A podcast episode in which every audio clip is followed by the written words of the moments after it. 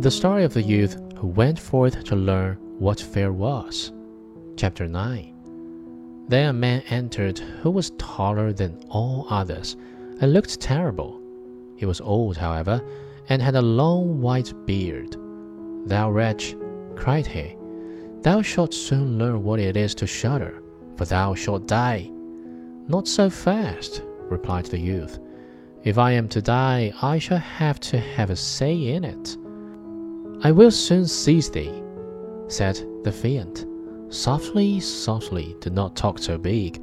I am as strong as thou art, and perhaps even stronger. We shall see, said the old man. If thou art stronger, I will let thee go. Come, we will try. Then he led him by dark passages to a smith's forge, took an axe, and with one blow struck an anvil into the ground.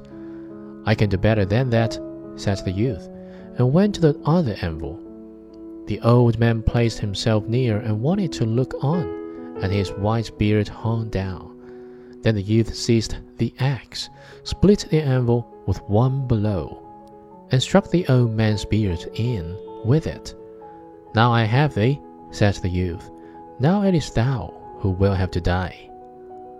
Then he seized an iron bar and beat the old man till he moaned and entreated him to stop, and he would give him great riches.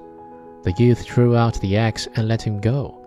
The old man led him back into the castle, and in a cellar showed him three chests full of gold. Of these, said he, one part is for the poor, the other for the king, the third is thine. In the meantime, it struck twelve and the spirit disappeared. The youth, therefore, was left in darkness.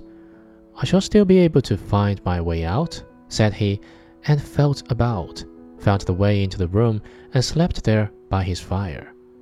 Next morning, the king came and said, Now thou must have learned what shuddering is. No, he answered. What can it be?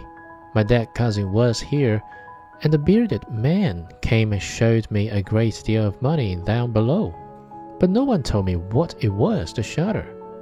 Then, said the king, thou hast delivered the castle, and shalt marry my daughter. That is all very well, said he, but still I do not know what it is to shudder.